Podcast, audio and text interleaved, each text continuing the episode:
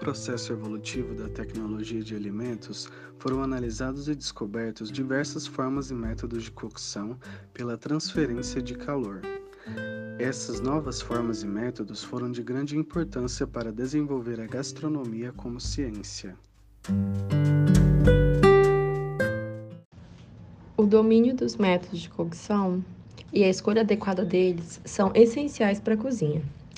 E o calor úmido será um método abordado neste podcast pelo nosso grupo, que é formado pelo João Paulo, Meirivone e eu, Gabriela, para a disciplina de Estudo Experimental dos Alimentos, que é ministrada na Faculdade de Nutrição da Universidade Federal de Goiás, pela professora Raquel Cardoso.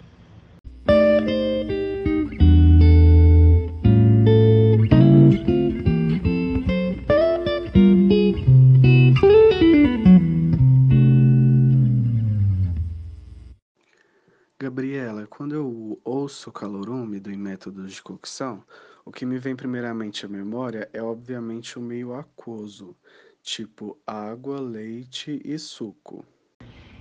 E é isso mesmo, João. A gente usa o calor úmido para hidratar os alimentos, dissolvendo as suas substâncias químicas responsáveis por suas características organolépticas, como o sabor, a cor, a textura e o odor.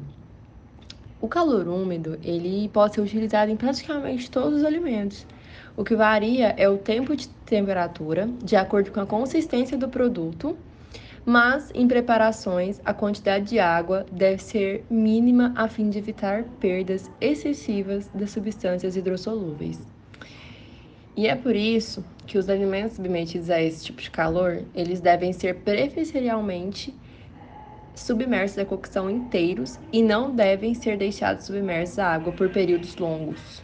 Então, em métodos que comumente usam esse tipo de calor, a troca de energia ocorre por condução, que é através da fonte de calor para o utensílio, que no caso, nesse caso é uma panela, e da panela para a água, e por condução novamente para o interior do alimento, não é mesmo, Gabriela? Sim, isso mesmo, João. E ainda quando utilizado por métodos de cocção, dispensam a presença de gorduras. Posso destacar exemplo a fervura e o vapor. Bom, na fervura, o alimento ele é submerso em água fervente até ficar pronta para, o consumo. E no vapor, Gabriela?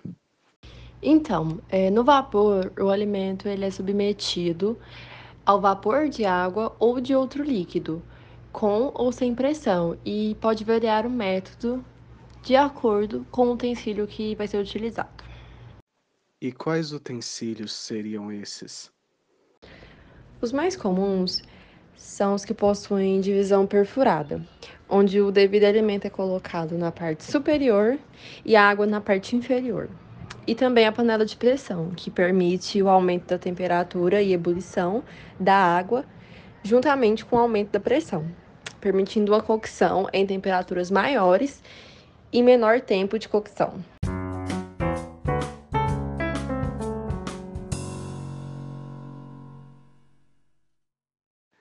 De uma forma geral, então, o calor úmido é o ideal e muito utilizado em dietas hiperlipídicas, que é uma tendência no mercado produtor de alimentos e refeições. O uso do meio aquoso, quando empregados com tempo e temperatura adequada, gera um alimento mais macio e assim pode ser consumido entre pessoas que têm alguma dificuldade para engolir.